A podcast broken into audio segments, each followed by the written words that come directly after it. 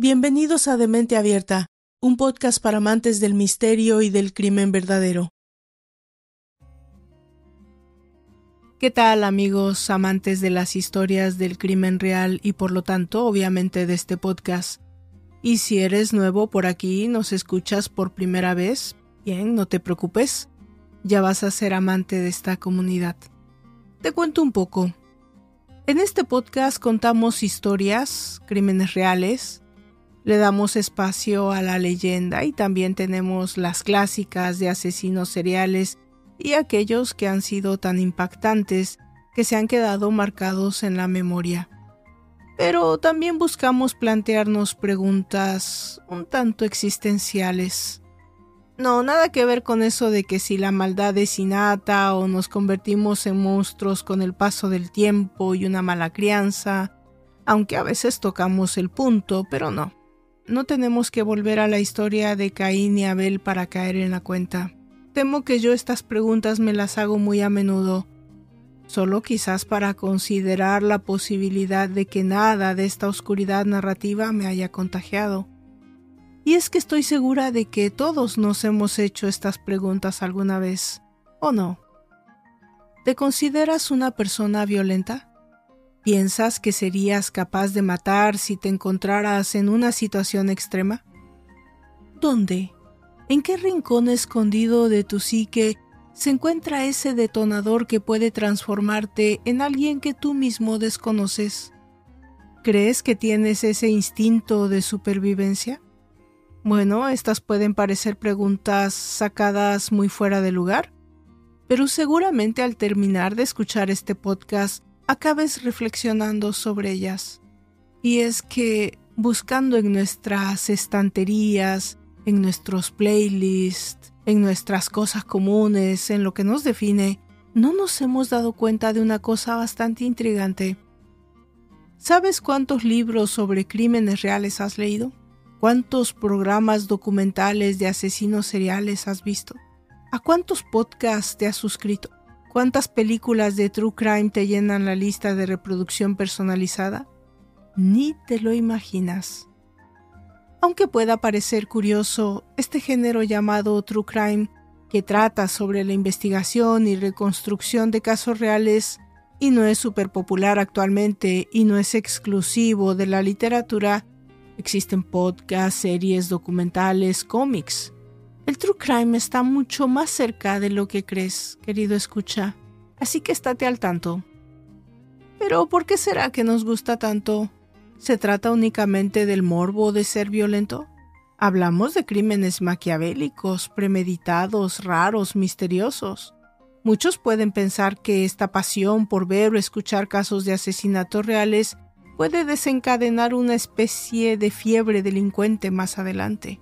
Pero no temas, nada más lejos de la realidad. Los True Crime triunfan por un motivo en especial, la supervivencia. Sí, sí, como nos lo explica Vicente Garrido, catedrático en criminología y autor de varios libros de crimen real y que yo cito tanto en este espacio, esta fascinación por el crimen es una especie de sentimiento natural del ser humano. Se trata de la necesidad de aprender a vivir conociendo cuantos más casos mejor. De esta forma intentamos entender un poquito más cómo se comporta nuestra sociedad y podemos imaginar cómo reaccionaríamos nosotros en casos parecidos. No obstante, hay otro punto de vista como el que nos explica Paz Velasco en Homo Criminalis. Según esta criminóloga especializada en psicologías psicopáticas, los crímenes violentos y la delincuencia son un reflejo de la sociedad en la que vivimos, pues se adaptan a nuestros tiempos y a los temas que están a la orden del día. Lo que sí tenemos claro es que no hay dos casos iguales. Sin embargo, pueden compartir características que los definan como casos de éxito. Hay dos ingredientes claves para que un true crime se convierta en todo un fenómeno. Primero, casos que sean mediáticos. Y segundo, que contengan algún tipo de misterio. Piensa en algún crimen que hayas leído o visto recientemente. Seguro que contiene como mínimo una de estas dos características para tenerte en vela toda la noche deseando saber más. En fin, ya sea por la supervivencia, la curiosidad innata o para despertar nuestra faceta más detectivesca, no podemos negar que este género nos encanta. Tanto las historias de aquí como las del más allá, la emoción y la atención que nos proporcionan es algo que nos tiene realmente enganchados. En esta sexta temporada del podcast, quisimos que el ganador fuera el misterio, el suspenso. Ustedes de hecho votaron y decidieron que habláramos de desapariciones. Estamos a punto de terminar y ya tenemos las votaciones que definirán la siguiente temporada y la misma con la que abriremos el ciclo de capítulos solo para suscriptores. Así que no se diga más, vamos comenzando a develar la historia de hoy. Yo soy Valdra Torres, ya lo sabes, y como también sabes, esto es de Mente Abierta, un podcast para amantes del misterio y el crimen real. ¿Comenzamos?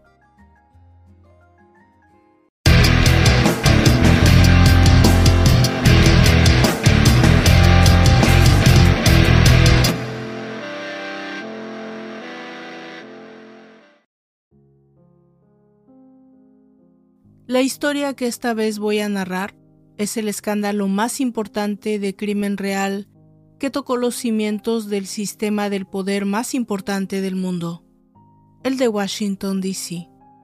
Y comienza el 6 de mayo del año 2001 en la hermosa ciudad de Modesto en el estado de California, donde una pareja de adultos mayores, Susan y el doctor Robert Levy, estaban en extremo preocupados. Ellos no habían tenido noticias de su hija Chandra por cuatro días y era normal que no supieran qué hacer. Ellos ya habían dejado muchos mensajes en la máquina contestadora de Chandra y no habían obtenido respuesta. Chandra Libby, la hija de Susan y Bob, tenía 24 años y tenía siete meses viviendo en Washington, D.C trabajando como interna en el Congreso de los Estados Unidos, pero en unos pocos días debía haber regresado a Modesto para graduarse en la Universidad del Sur de California. Había finalizado su Master Degree. Cuando pasan cinco días sin noticias de Chandra, los padres se ponen cada vez más nerviosos y por supuesto intentan de todas las formas posibles de encontrarla o tener noticias de ella. El sexto día, Bob Levy no tiene más remedio que dar aviso a la oficina de policía en Washington. La primera investigación es asignada al asistente de policía de división en el área metropolitana de Washington, D.C., Ronald Monroe. Según datos de ese entonces, en el momento de la desaparición de Chandra, el número de reportes de gente desaparecida en ese distrito probablemente excedía de 200 a 300 personas al mes. Cuando los padres de Chandra llamaron, lo primero que el oficial hace es mandar a una patrulla al departamento de la chica. Este estaba ubicado en una zona vibrante y exclusiva llamada Dupont Circle. En el pequeño apartamento de Chandra, el agente de policía encuentra dos maletas a medio llenar, lo que sugería que había intentado viajar. Algunas de sus ropas aún estaban colgadas en el closet. Encuentran platos sucios en el lavabo de la cocina, pero fuera de eso, ninguna señal de que la puerta había sido forzada, ni algo que llamara la atención por estar fuera de lugar. Obviamente, Chandra no se encontraba en el apartamento y nadie sabía dónde podía encontrarse. Los padres le dicen al detective Monroe que Chandra era una chica muy responsable, que nunca había dejado de contestar las llamadas de sus padres y que por ningún motivo se perdería de atender su propia graduación. Se trataba de una joven que tenía una relación muy cercana con sus padres y su hermano. Ella era la mayor de los hijos de un matrimonio de profesionistas exitosos de origen judío. Robert Levy era oncólogo y Susan era una ex profesora de ciencias que había heredado a Chandra su espíritu libre Además, Chandra también mantenía una muy cercana relación con su hermano menor, Adam. Desde temprana edad, Chandra tuvo una orientación vocacional hacia el concepto social y de justicia. Hizo varias prácticas orientadas a la labor del Departamento de Policía, pero su mirada estaba orientada en algo más. En el año 2000, mientras finalizaba su tesis para obtener su máster en el sur de California, Chandra se asegura una codiciada pasantía en Washington, D.C., en el Departamento Federal de Prisiones. Ella estaba muy emocionada por esta pasantía porque era perfecta para sus proyectos a largo plazo y por supuesto para su carrera. Ella quería en el futuro aplicar como agente del FBI o del NSA, la Agencia Nacional de Investigación.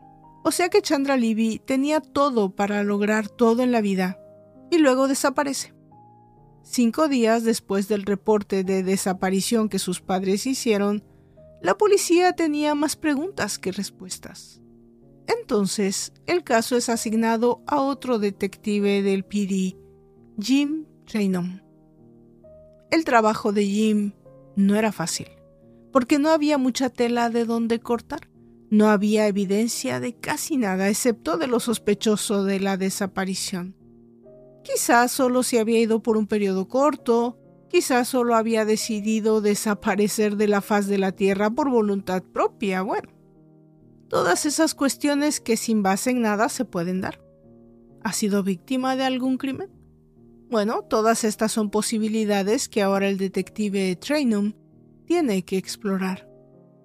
Por su parte, los padres de Chandra, desesperados por supuesto, no se quedan a la espera de nada e inician su propia investigación.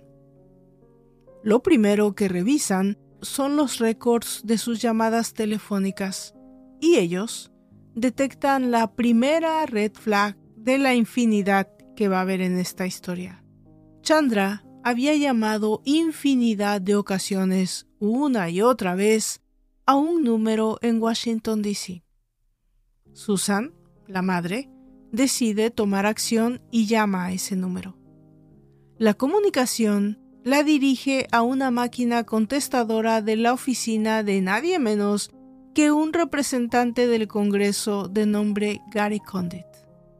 Este es un nombre que Susan reconoce de inmediato porque es el representante en el Congreso del Condado de Modesto en el estado de California. Gary Condit era un político congresista reconocido por la comunidad de California.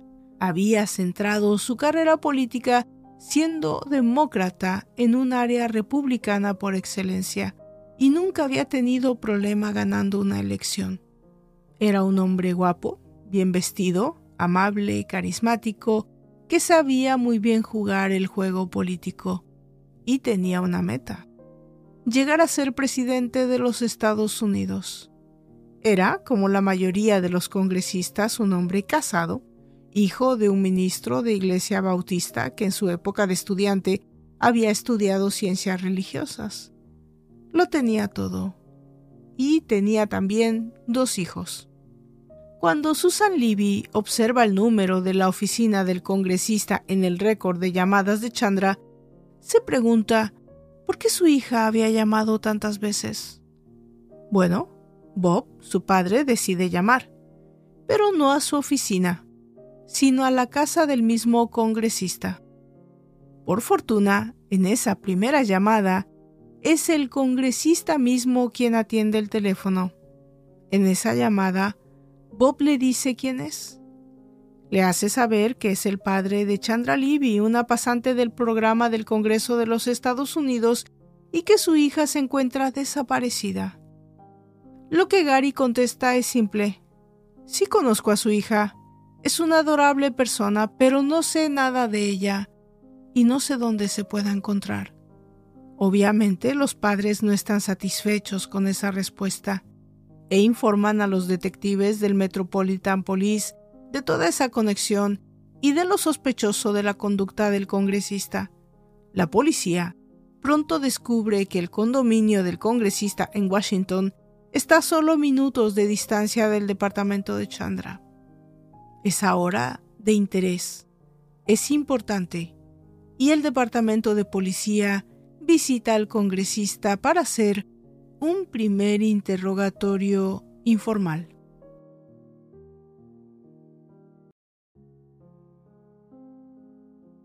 La historia que les cuenta a los oficiales es distinta a la que les dice a los policías. Les dice que conoce a Chandra, pero además ha tenido varios encuentros con ella. Debido a que se trataba de una pasante de su estado, se había tomado el tiempo de hacerle las visitas guiadas por el Congreso, el Capitolio y edificios oficiales, y que en determinado tiempo de amistad Incluso se había convertido en una especie de mentor de Chandra Libby. Pero no, no sabía absolutamente nada acerca de dónde pudiera encontrarse. La policía asegura el departamento de Chandra e inicia la investigación oficial. En el apartamento la chica había dejado todo, no solo su ropa, pero su cartera, sus identificaciones, sus tarjetas de crédito. ¿Cómo así? Nadie puede salir a ausentarse por tanto tiempo sin sus identificaciones. Lo único que no se encontraba eran las llaves del apartamento. Pero lo que también estaba ahí era su computadora. Y bueno, ya sabemos que las computadoras siempre están llenas de evidencias. Cuando los investigadores tratan de entrar a las últimas búsquedas del sistema, es la segunda red flag de la investigación, porque simplemente no pueden ver nada. La computadora ha sido borrada. No pueden ver los emails, no pueden ver nada. ¿Por qué? Bueno, la computadora es confiscada, junto con otros objetos que consideran de interés para la investigación. Cuando la contestadora del teléfono es revisada, hay dos mensajes que llaman la atención de la policía. Dos llamadas de un hombre.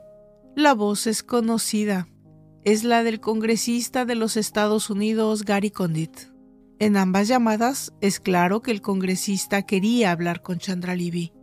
Es raro para los investigadores que el congresista mencionara una versión a los padres, otra a ellos, pero que además no mencionara en el interrogatorio que había llamado a Chandra. Una pasante que apenas dice conocer, no una, pero dos veces.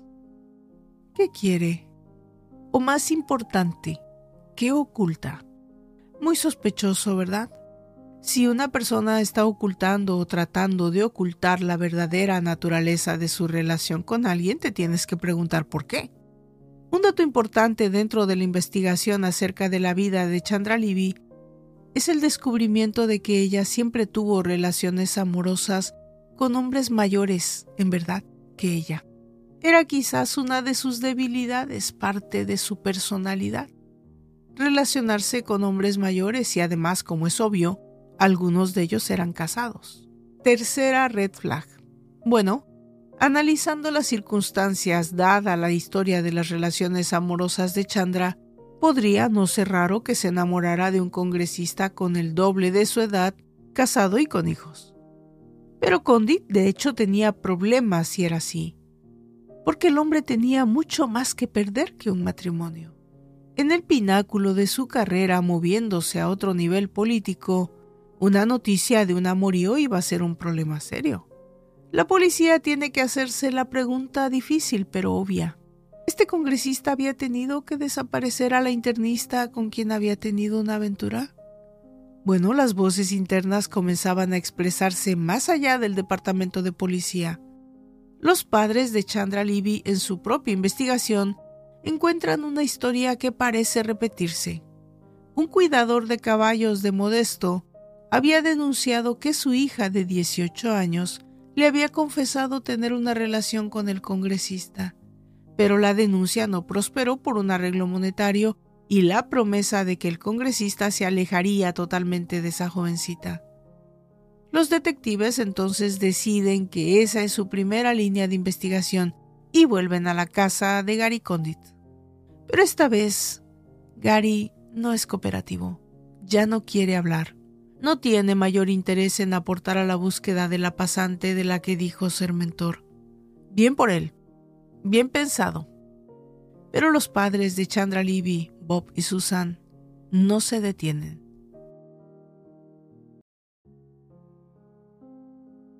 Dan no una, pero muchas conferencias de prensa. Asisten a programas de televisión, dan entrevistas a los medios y ponen presión en todas las formas posibles para que este congresista diga lo que sabe acerca de la desaparición de su hija. A los medios les fascina esta historia, por supuesto. Tiene todo para generar audiencia. Tiene un misterio, un posible crimen, un afer, un personaje público y una historia conmovedora. ¿Qué más se puede pedir? Además de que había un evento reciente que nos lo recordaba. Gary Condit había sido de los pocos demócratas que se había expresado públicamente acerca del caso del presidente Bill Clinton con la interna Mónica Lewinsky. Por supuesto, para el verano de ese año, el caso de la desaparición de Chandra Levy era de interés nacional y Gary Condit también. Las cámaras lo esperaban en los pasillos del Congreso, grupos de activistas que se presentaban en sus entrevistas era una verdadera pesadilla para el congresista. Pero la verdad, en realidad era triste. Chandra no aparecía y nadie sabía, no tenía una pálida idea de dónde estaba, incluyendo la policía. El reloj no se había detenido y pese a todos los esfuerzos, dos semanas después de la desaparición de Chandra, la policía temía lo peor. Sabían ya a ese punto que quizás no iban a encontrar una persona viva, pero a recuperar un cuerpo. Había una intensa búsqueda en todos los medios a disposición. Era un caso de prioridad mayor, no solo un escándalo sexual, pero de interés nacional.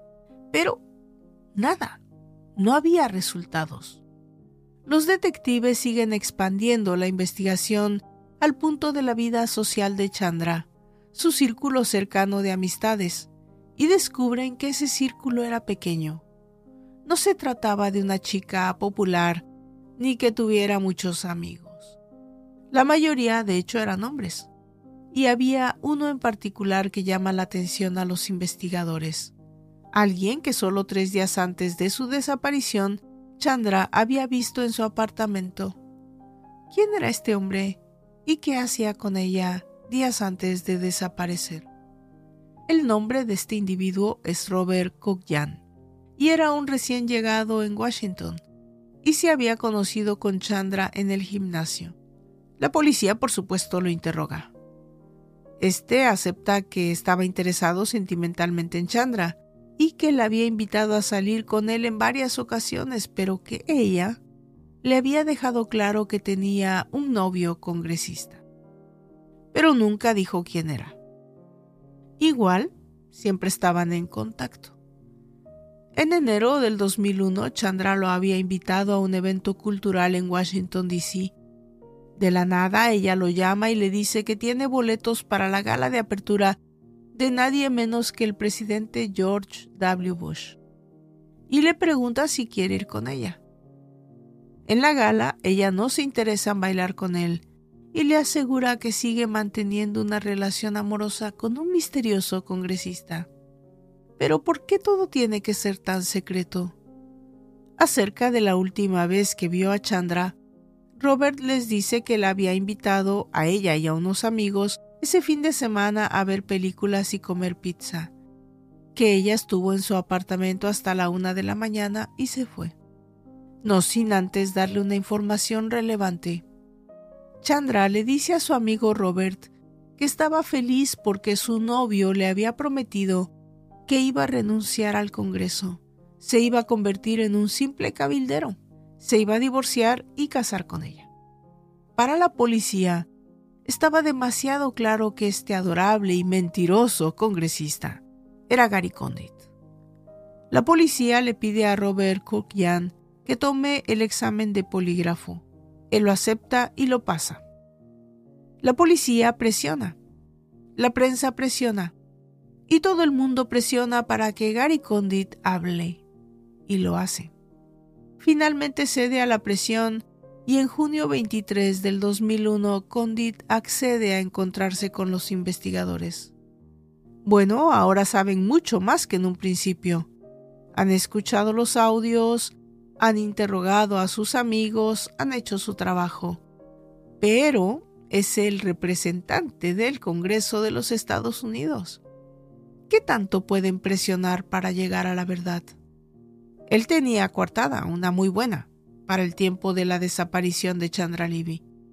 Su agenda había estado saturada y su esposa había llegado a visitarlo. Estuvo la tarde en una reunión con el vicepresidente Dick Cheney y el resto del tiempo había estado en su oficina del Congreso. Los detectives sabían que Condit no era sincero y que ocultaba mucho.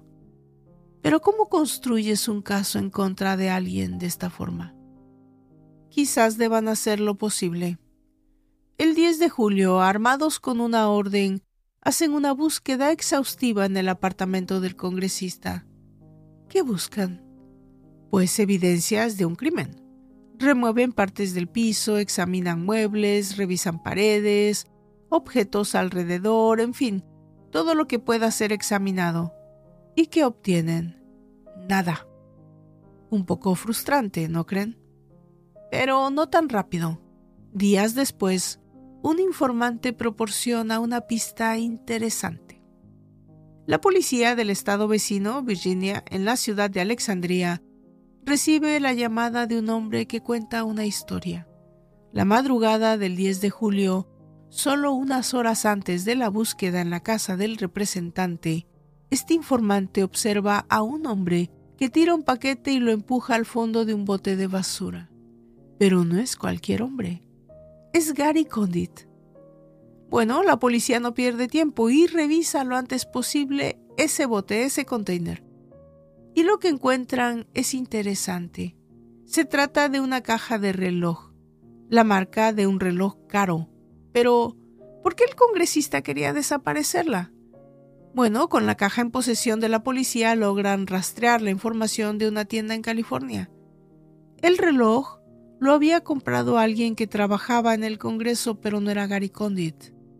Era una mujer de nombre Jolene. La policía localiza e interroga a Jolene Argentini McKay. Y lo que esta chica les dice los deja perplejos. Jolene le confiesa a la policía que había mantenido una larga relación sentimental con el congresista y que éste le había regalado mucho más que un reloj caro pero le había dado joyas y ropa. Ella les dice que él siempre quiso mantener en secreto la relación y la presionaba por eso. Acorde con Jolene, ella terminó la relación con el congresista porque era un hombre controlador y que abusaba de su poder. Pero esa relación se había terminado siete años antes. ¿Por qué era tan importante para el congresista haberse deshecho de esa evidencia? Bueno, la respuesta llega casi de inmediato. Llega a los medios otra historia. Una azafata o auxiliar de vuelo llamada Annie Marie Smith, quien llega a los medios a decir que había tenido una relación sentimental con Gary Condit en el último año. O sea que, si era el caso, este individuo mantenía una relación con ella al mismo tiempo que con Chandra Libby, pero no una relación cualquiera. Lo que Annie Marie sale a decir en televisión nacional es que este congresista le pedía tener relaciones con él y otro individuo. Le pedía hacer y decir cosas extrañas en la cama y bueno, cosas que cosas que no puedo repetir y que ella tampoco, pero que sí dijo en televisión y que dañaron mucho la reputación de ese congresista en aquel momento.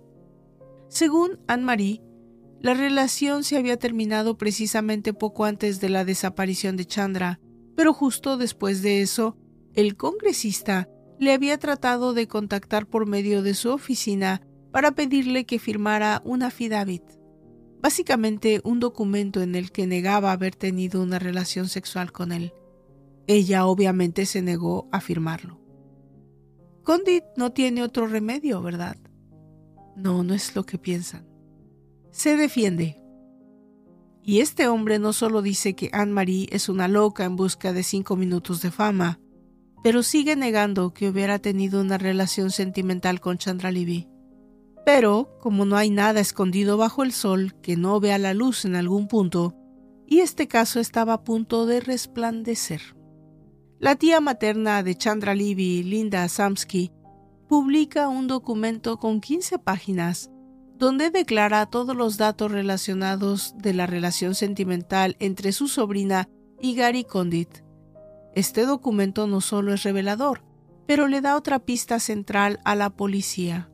Obsesionado con la secrecía de su relación, Gary le pedía siempre a Chandra que cuando estuviera con él no portara su identificación y que siempre se mantuviera lejos de las personas cercanas a su oficina. Si ese había sido el caso, esa era la razón por la que Chandra había dejado su identificación en casa. ¿Ese día se había encontrado con Gary? Bueno, según otra amiga cercana a Chandra, ella había llegado al límite y quería que Gary abandonara a su esposa y se casara con ella. Y de hecho, ese fin de semana era el preciso. ¿Recuerdan que la coartada de Gary había sido que su esposa había llegado a visitarlo a Washington? Bueno, ese era el día límite para que el congresista le dijera la verdad y le pidiera el divorcio para casarse con Chandra. Pero todos sabemos que en esta como en otra vida eso no sucedió. Lo que sí entendemos es que esto sí pudo ser bien el motivo para que Chandra Libby desapareciera. Así que de esta forma llegamos al tercer interrogatorio oficial al buen congresista demócrata.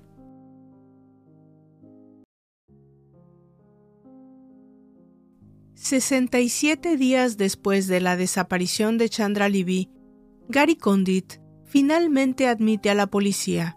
Ok, si hubo una relación sentimental, si hubo sexo, si hubo un amorío. La policía pregunta, bueno, ya que estamos en modo confesión, ¿sabes lo que le pasó a Chandra Libby? ¿Tienes algo que ver con su desaparición? ¿La mataste? Pero hasta ese nivel de sinceridad todavía no llegamos, ¿no? Obviamente niega en cualquier caso haberla visto ese día y tener absolutamente nada que ver con su desaparición.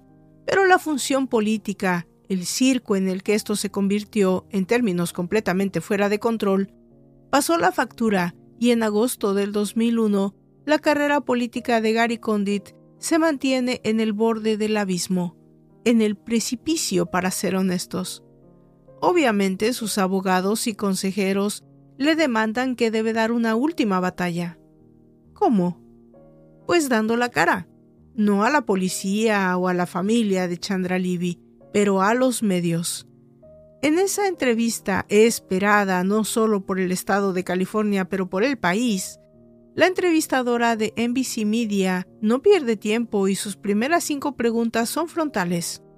Congresista Condit, ¿usted sabe lo que le pasó a Chandra Libby? No, no lo sé. ¿Tiene usted algo que ver con su desaparición? No, no tengo nada que ver. ¿Usted dijo algo o hizo algo para que ella desapareciera? No, no hice nada. ¿Tiene idea de alguien que quisiera hacerle daño? No. ¿Usted le hizo daño? No. ¿Usted asesinó a Chandra Libby? No, no lo hice. Nada, pero nada de lo que saliera de la boca de ese individuo era creíble, y para quienes seguimos con avidez esa entrevista era tan frustrante como para la entrevistadora. No tener en absoluto una respuesta convincente o medianamente honesta. 24 millones de personas vieron esa entrevista por televisión un número increíble de interesados en una sola cosa, una pista de dónde está Chandra Libby. ¿A quién a este punto se le había olvidado por completo esa verdad? Bueno, es el inevitable circo de la realidad que nos canta el buen Pedro Guerra. Pero sigamos con la historia.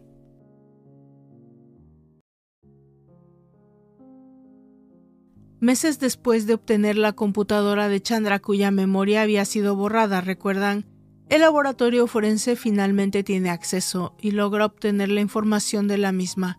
Los expertos descubren que el primero de mayo, el último día en que se tiene noticia de ella, Chandra entró a su computadora a las 10.27 de la mañana. Visita el sitio web del congresista Gary Condit. Qué sorpresa, ¿no? Pero es la última entrada del buscador, lo que llama la atención de los investigadores ellos encuentran que hubo una búsqueda en Google del llamado Pierce Kingley Mansion en Rock Creek Park. Rock Creek Park es casi 2.000 acres de terreno boscoso que circunda Washington, como un bosque en la mitad de la ciudad.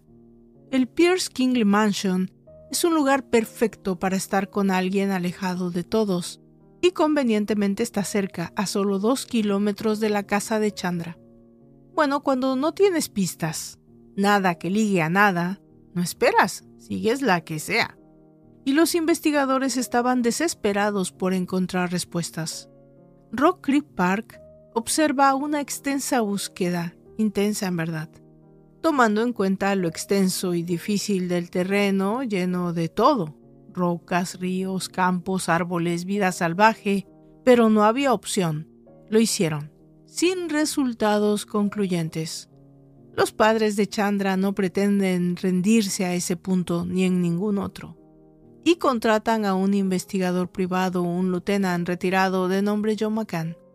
Lo primero que este investigador hace es colocar un número 800 en un website dedicado a recibir posibles tips y filtrarlos. Obvio es una tarea difícil y en mi opinión tonta. Pero después de meses de seguir varios de esos tips en las llamadas y los mensajes de la audiencia, uno en particular parece ser prometedor. Un hombre en mitad de la noche llama al número 800. No da su nombre, pero la historia que cuenta suena creíble. Abunda sobre algo en particular que empezó como un rumor dentro de la investigación y que nunca pudo ser comprobado del todo y es que Chandra Libby estaba embarazada al momento de su desaparición. Pero como lo dije anteriormente, fue un tip no comprobado en ningún caso. Aunque dice temer por su vida, finalmente acepta entrevistarse con el investigador y su equipo. En la entrevista, este hombre asegura que Chandra Libby fue forzada a realizarse un aborto y había muerto en el procedimiento. Su cuerpo, según este hombre, había sido enterrado en el desierto de California. Pero por supuesto, después de tanta labor relacionada con el caso, este tip no puede ser comprobado y los medios dejan de reportar el caso. A punto de enfriarse y con pocas esperanzas, todo parecía que iba a ser un caos más, un circo, y que había terminado la función. Pero, en mayo del 2002, un hombre de nombre James Palmer, que caminaba con su perro en Rock Creek Park, observa algo en el suelo. Su mascota se interesa más y rasca un poco para ver qué había allí. El hombre queda helado cuando se acerca y lo descubre. Se trataba nada menos que de un cráneo humano. Por supuesto, la policía metropolitana llega al lugar. Los medios se enteran y todo vuelve a la memoria y el caso vuelve a tener relevancia. Conforme los investigadores avanzan en el área donde fue encontrado el cráneo, también encuentran varios objetos personales, entre ellos unos lentes de sol, una playera de USC Athletics, un zapato deportivo. Para identificar los restos, ya habían obtenido con anterioridad los récords dentales de Chandralibby, y esto facilitó el proceso. El cráneo encontrado y posteriormente el esqueleto era el de la joven pasante Chandra Libby. Los medios dieron a conocer la noticia. En ese tiempo lo recuerdo vívidamente. Cuando confirmaron que se trataba de Chandra, yo solo pensé en sus padres y en todo el camino, el proceso traumático, la agonía por la que habían tenido que pasar. Finalmente tenían la seguridad de que su hija no volvería más. Es curioso, ¿no? Aun cuando en la mayoría de los casos sientes en tu fuero interno que esto va a terminar así, cuando finalmente enfrentas la realidad, sigue siendo impactante. Ahora el trabajo del médico examinador era determinar exactamente cómo Chandra Libby había muerto. Esta no iba a ser una tarea fácil porque el tiempo y los elementos habían hecho su labor deteriorando el esqueleto y los restos de esta pobre chica. Pero encontrar un cuerpo es mucho mejor que encontrar un testigo. El cuerpo no miente. Está ahí contando una historia. La real, la verdadera. Desgraciadamente había pasado casi un año. No había señales de un disparo en la cabeza. No había señales de estrangulamiento en los huesos de la garganta. No había señales que nos dijeran cómo había sido la muerte de Chandra pero lo que sí pudieron concluir fue que había sido asaltada sexualmente. Ahora la policía estaba volviendo al punto de origen. Ya no había una desaparición, había un asesinato sin resolver, un misterio. ¿Cómo llegó Chandra a ese lugar? ¿Con quién? ¿A qué fue hasta ese bosque? Las teorías comenzaron como en todas estas historias, desde las más locas hasta las más posibles. Lo que sí era cierto es que todos los caminos parecían conducir a Gary Condit. La pesadilla no había terminado para este excongresista que ya había pagado con el escrutinio público y su posición política perdiendo su reelección. Pero la presión pública era muy grande estaba en erupción y la policía tenía que hacer algo. Así que los investigadores comienzan a pensar si la locación del cadáver podría ser la llave para resolverlo. Así que para crear nuevas líneas de investigación, comienzan contratando a un geólogo criminal. ¿Para qué? Este especialista criminólogo puede proveer alguna perspectiva histórica. Observando, estudiando la escena, ayuda a entender acerca de la escena del crimen y lo que pudo haber contribuido a que hubiera ocurrido en ese preciso lugar. El doctor en criminalística geológica Kim Rosmo conduce un examen holístico de actividad criminal en Rock Creek Park.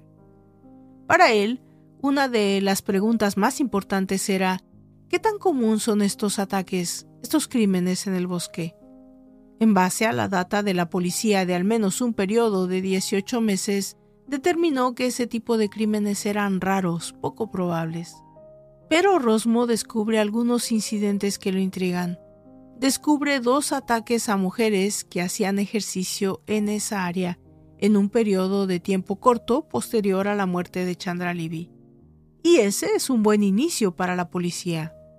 En mayo 14, una joven corredora de nombre Hallie Schilling decide salir a correr al Rock Park. Fue poco antes del anochecer. Hallie era una joven estudiante de periodismo tratando de obtener una maestría. Cuando ella llega al parque, nota que un joven de origen hispano había estado observando desde que llegó. Ella inició a correr, pero seguía mirando hacia atrás constantemente y pudo observar que el hombre la seguía. Ella bajaba la velocidad o la subía, pero el individuo seguía detrás de ella.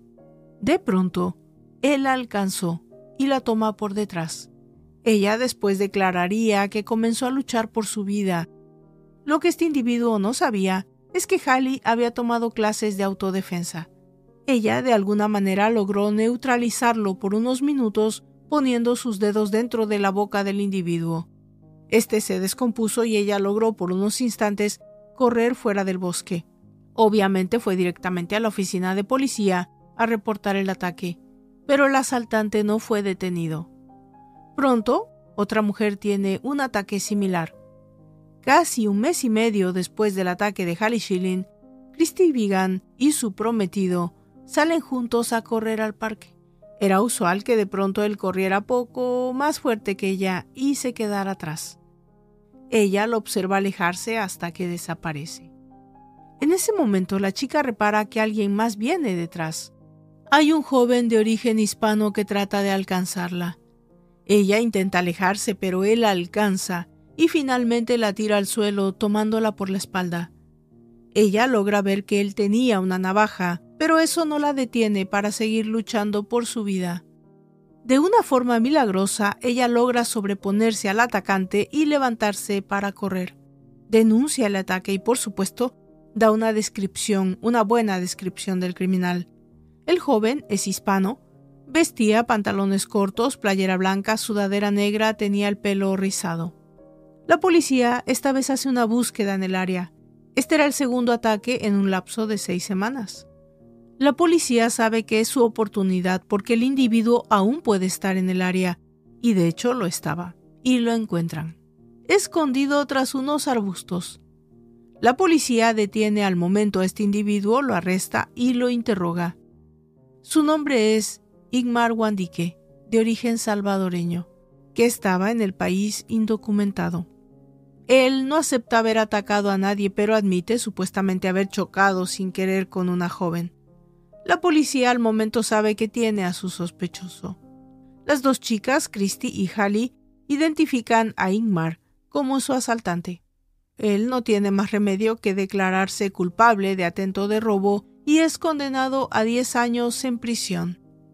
Bueno, después de analizar estos dos casos, el doctor Rosmo admite que tiene mucha similitud con el ataque de Chandralibi.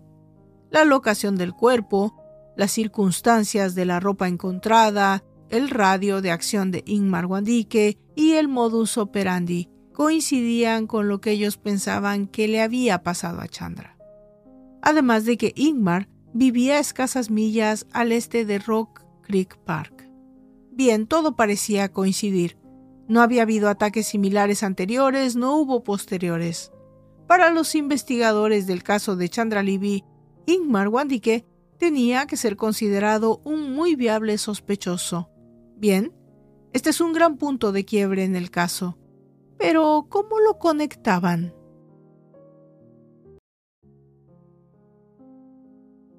Ingmar Wandike era un joven que a los 18 años, como muchos inmigrantes centroamericanos y de muchas otras nacionalidades, había cruzado la frontera de su país rumbo al norte, haciendo su travesía por México, pasando por la frontera de Río Grande hasta Houston y más tarde Washington, D.C.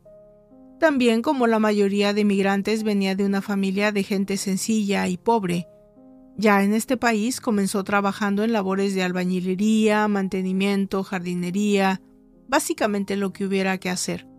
Pero como muchos jóvenes en un ambiente hostil, y no lo quiero generalizar ni poner como pretexto para sus felonías, comenzó a usar drogas y alcohol. Con una historia temperamental y volátil que en determinadas circunstancias simplemente se volvió un detonador en su vida, Vino a este país a cambiar sus circunstancias y lo hizo, pero a la inversa de lo deseado. Para la policía era un excelente prospecto, un sospechoso plausible. Y aquí, si me permiten, voy a hacer una pausa. Una escucha del podcast me escribió la semana pasada para decirme que yo usaba la palabra o el término plausible de manera inadecuada. En realidad depende del idioma y de otras circunstancias. La confusión radica aquí. El término plausible se utiliza para decir algo que es digno de admiración, estimable, laudable, pero en español también se usa como adjetivo para nombrar, digamos, aquellos referentes que consideramos aceptables, creíbles o recomendables, incluso posibles, viables. Básicamente, el adjetivo plausible equivale a admisible, cierto, bueno, no me voy a adentrar en el origen de la palabra, su verbalidad o mucho menos. Que quede esto como mi nota aclaratoria para este escucha y continúo con la historia. Para la policía, lo más importante era centrarse en las actividades de Ingmar Wandike el primero de mayo del 2001, el día que Chandra Libby había desaparecido. Bueno, primera red flag. El chico no había ido a trabajar ese día. Segunda red flag. Según testigos, en esas fechas él tenía marcas de rasguños y cortadas en el rostro. Bueno, había que dar el segundo paso, llevarlo a una sala de interrogación. Obviamente, Ingmar lo niega rotundamente. Nadie esperaba lo contrario, ¿verdad? Pero la policía iba a obligarlo a tomar el examen de polígrafo. Y el resultado sorprende a todos, hasta a mí. El chico pasa el examen sin problema. Bueno, para los investigadores la barrera del lenguaje aquí jugó un papel muy importante. Dado que Ingmar no hablaba inglés, el examinador tuvo que usar un traductor. Y para los investigadores esa era la razón por la que era indeterminante el examen, o sea que solo Dios sabía. Bien, la frustración de la policía radicaba en que no había evidencia suficiente para llevar el caso al juez, y todo lo circunstancial no servía. Así que el caso del asesinato de Chandra Libby vuelve al olvido, pero por poco tiempo. Un hombre, de nombre Albert Cook, de 26 años, de origen africano, es detenido y procesado en Washington por tocar inapropiadamente a una mujer y más tarde agredir a otra. De pronto confiesa que había asesinado a una mujer en Rocker Park, una corredora de origen asiático a quien torturó, violó y dejó morir en el parque. Esto pasó muy cercano al tiempo de la desaparición de Chandra so había mucha similitud en el caso. Él ya estaba sentenciado a permanecer en prisión por el resto de su vida, pero cuando la policía lo interroga respecto al caso de Chandra Libby, simplemente lo niega y declara que no tiene nada que ver, absolutamente nada, con eso. Había que pasar cinco largos años para que en 2018 el Washington Post realizara una enorme campaña de artículos relacionados con la desaparición y muerte de Chandra Libby. Y esto fue un parteaguas importante en esta historia que estaba lejos de terminar.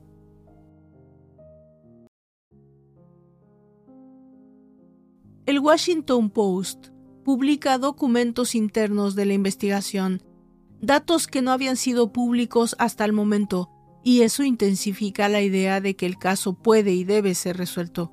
Y por supuesto también exponía los muchos errores que la policía cometió y que finalmente causaron que este caso no fuera resuelto. ¿Por qué era inevitable preguntarse por qué en la primera búsqueda en el Rock Creek Park no llegaron hasta el lugar donde Chandra fue encontrada diez meses después? ¿Por qué la búsqueda se limitó a unas cuantas yardas dentro del terreno boscoso? Pero además de eso, el Washington Post hace lo que la policía no y analiza todos los datos circunstanciales que para ellos apuntan a una sola persona, Ingmar Wandike. Lo que el Washington Post expone es una serie de datos que ni siquiera la policía había conectado, muchos de ellos que entre departamentos de policía no habían sido proporcionados a los investigadores del asesinato de Chandra Libby como que en meses anteriores y en el primer interrogatorio de la policía del Rock Creek Park, Wandy que había aceptado haber visto a Chandra en el bosque. Y mejor aún, una mujer que también era corredora habitual lo situaba el primero de mayo en el lugar, dado que ella le tuvo miedo y corrió para alejarse de él. ¿Por qué la policía no había compartido esa información en tiempo y forma? Bueno, esto realmente era embarazoso, malo, malísimo para la imagen de la policía en Washington, D.C. Nada menos que en Washington, D.C., el lugar que debiera ser el más seguro del país. Esto reenergiza la posibilidad de que se reabra la investigación y que finalmente haya justicia para un caso increíblemente mediático.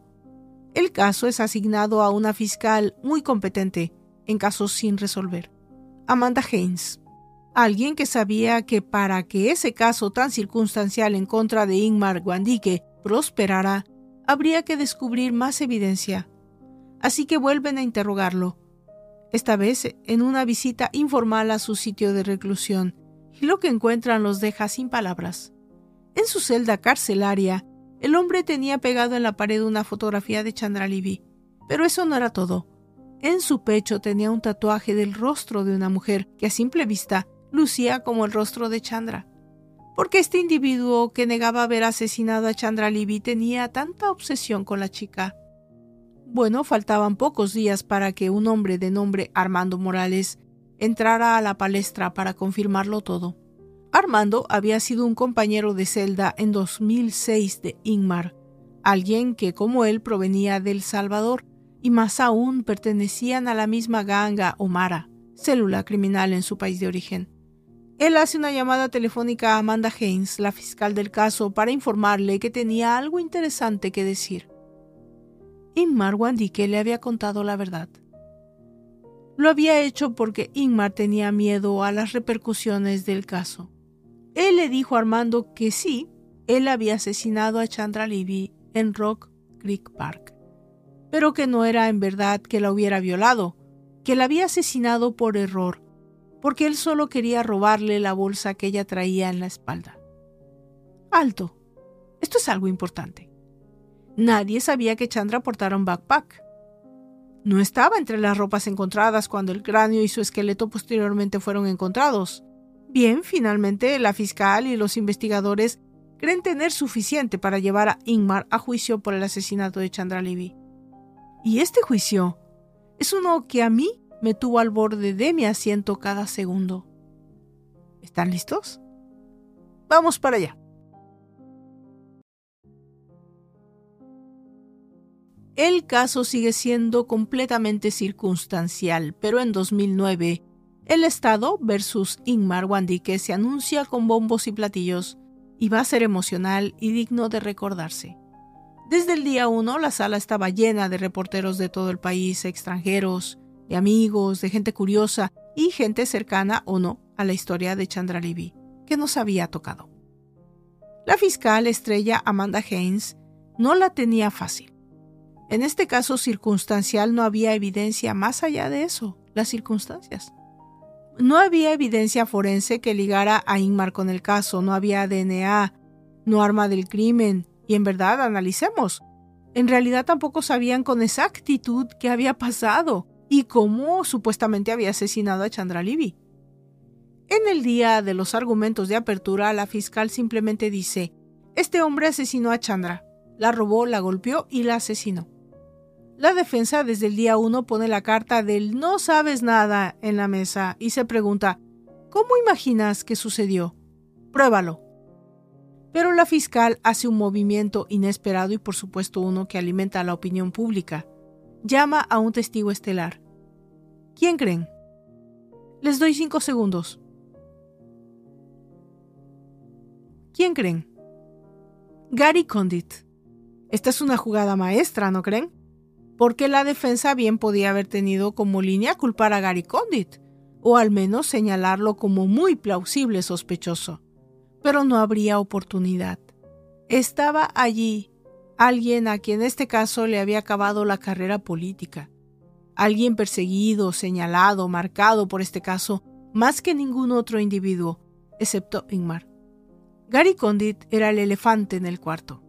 Entra, camina lento hacia el estrado, Saluda al juez, pone su mano sobre la Biblia y asegura que dirá la verdad. Pero en ningún momento, como el resto de su vida cobarde, acepta que la naturaleza de su relación con Chandra fue sentimental mucho menos sexual. Acepta que tuvieron una relación amistosa y que él era su mentor. Por obviedad, niega a tener que ver con su desaparición. Durante los diez minutos que la defensa lo interroga y repetidamente le cuestiona y le pide que aclare su relación con Chandra, este patético hombre solo repite que su relación con Chandra no tiene que ver con el juicio y que por lo tanto no tiene por qué aclararlo. Y que él no es quien está en juicio por la muerte de Chandra Libby. El juez está de acuerdo con él y ya. Las segundas llamadas al stand fueron las corredoras Halley y Christie, quienes fueron víctimas de Ingmar y lo reconocieron como su atacante. Debo decir que estos testimonios fueron realmente emotivos. Debieron hacer su labor en el jurado porque narraban la historia de dos mujeres violentadas, atacadas, tratando de salvarse de cualquier forma posible, de salvar sus vidas. Esto fue de gran impacto y otro punto a favor para la fiscalía, que recordemos no tenía ADN, huellas dactilares, arma del crimen, nada de lo que la ley exige como prueba culpatoria en todo caso. La idea era simple. Esta historia que esta mujer cuenta es la historia de Chandra, la que ella no pudo contar porque fue asesinada. Y para sellar el ataúd de Ingmar estaba el testigo estrella de la fiscal Amanda Haynes, Armando Morales, el compañero de celda de Ingmar, quien con seguridad, usando lentes de lectura, serio, pausado al hablar, seguro de sí mismo, narró lo que supuestamente Ingmar le había confesado. Hago esto porque quiero ayudar. Nunca he hecho esto. También soy un criminal, lo fui en el pasado. Quiero ayudar a la familia de Chandra, es todo. Armando Morales narra la historia que Ingmar le dijo declara cómo, necesitado de dinero para drogarse, desesperado por encontrar una víctima, Ingmar se escondía en los arbustos del parque y esperó. Cuando vio pasar a Chandra que corría con su backpack, este se lanzó sobre ella, la golpeó, la lanzó al suelo y la siguió golpeando hasta que ella perdió el conocimiento. Tomó su bolsa y corrió. Él no creyó que estuviera muerta, pero si no lo estaba, él la dejó morir esa noche. El testimonio fue terrible y también surrealista, pero logró el cometido de darnos una película de la forma en que Chandra Livia había sido asesinada. Pero cuando la defensa toma el caso les dice, bueno, todo esto es conmovedor y realmente trágico, pero la verdad es que no es la verdad, al menos no una verdad comprobable. Ustedes no tienen nada, excepto un cuerpo encontrado en el parque casi un año después de haber sido asesinado. Y si ustedes han imaginado una historia, pues nosotros tenemos otra. Y también tenemos pruebas circunstanciales para sustentarla. En la mañana del primero de mayo del 2001, el día de la desaparición de Chandra Libby, alguien del mismo edificio llamó al 911 para denunciar que había escuchado gritos en alguno de los apartamentos. Esto abre una ventana y figura la posibilidad de que Chandra hubiera sido asesinada en su departamento y más tarde su cuerpo tirado en el bosque. Para soportar también esta teoría, la defensa menciona que los padres de Chandra Libby llamaron en innumerables ocasiones al manager del edificio para solicitarle que le dejara notas debajo de la puerta para que cuando llegara las viera y pudiera llamarlos. Con la insistencia el manager lo hizo en varias ocasiones. Y estas notas estaban cuando los investigadores allanaron el apartamento, pero no estaban en la puerta, sino en el pasillo de entrada y regadas por todos lados. Lo cual, según ellos, sugería que alguien más había entrado al apartamento, o que incluso el asesino o asesinos habían vuelto al apartamento después de desaparecer a Chandra. Bueno, si yo fuera jurado para mí, eso es una duda razonable, ¿no creen? Bien, ¿por qué tardaron tanto en encontrar el cuerpo? ¿Por qué no fueron más allá y presionaron que el congresista tomara el examen de polígrafo? La conveniencia de que otro criminal saliera de la nada a seguir atacando mujeres en el bosque. Bueno, no sé ustedes, cuéntenme qué piensan. Después de 10 días de testimonios, el juicio concluye. El jurado se toma cuatro días para deliberar y en un emocional final declaran a Ingmar Guandike culpable de asesinar a Chandrali. En febrero del 2011 la sentencia fue escuchada después de los siempre dramáticos testimonios familiares. 60 años fue la decisión.